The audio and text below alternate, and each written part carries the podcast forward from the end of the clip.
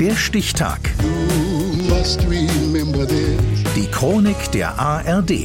11. Oktober 1973. Heute vor 50 Jahren hatte der schaurige Film Wenn die Gondeln Trauer tragen von Nicholas Rogue Premiere.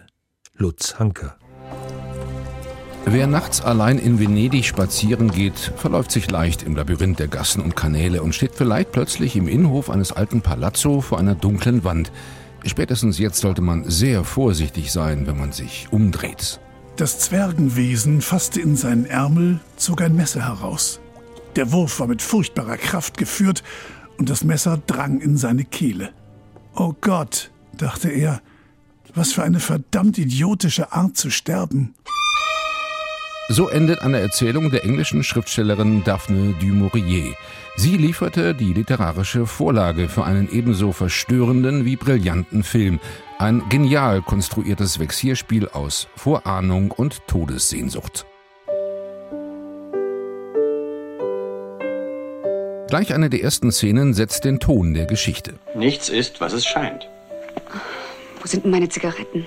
Während John und Laura Baxter vor dem Kamin ihres englischen Landsitzes plaudern, ertrinkt ihre Tochter Christine beim Spielen im Gartenteich in ihrem roten Regenmantel. Die trauernden Eltern reisen nach Venedig, wo sich John um die Restaurierung einer Kirche kümmert. Die Stadt wird gerade von einer Mordserie überschattet. Laura trifft auf zwei ältere Frauen, von denen eine das zweite Gesicht hat mit fatalen Folgen. Ich habe Ihre kleine Tochter gesehen. Sie saß zwischen Ihnen und Ihrem Mann. Ja, sie war bei Ihnen. Und sie lachte. Sie hat keinen Sender unter ihrem Grabstein, über den sie uns irgendeine Botschaft schicken kann. Christine ist tot, sie ist tot. Aber Johns Verstand gerät immer mehr aus den Fugen. Realität und Trugbilder vermischen sich, untermalt von der grandiosen Musik des gebürtigen Venezianers Pino Donaggio.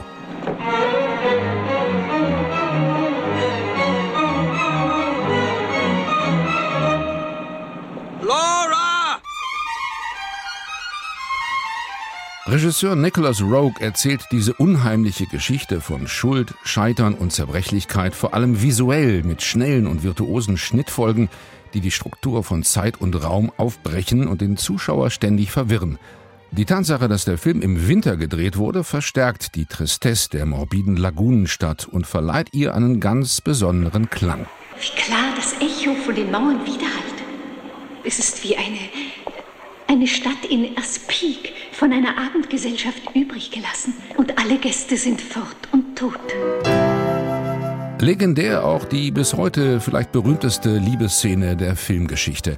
Julie Christie und Donald Sutherland wälzen sich so heftig auf dem Laken ihres Hotelbetts, dass viele glaubten, der Sex sei echt gewesen.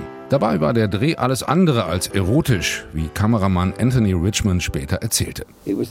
Diese Szene zu drehen war denkbar unromantisch. Wir hatten eine kleine Handkamera, die fürchterlichen Lärm machte. Sie surrte die ganze Zeit. Wir waren in einer Stunde fertig.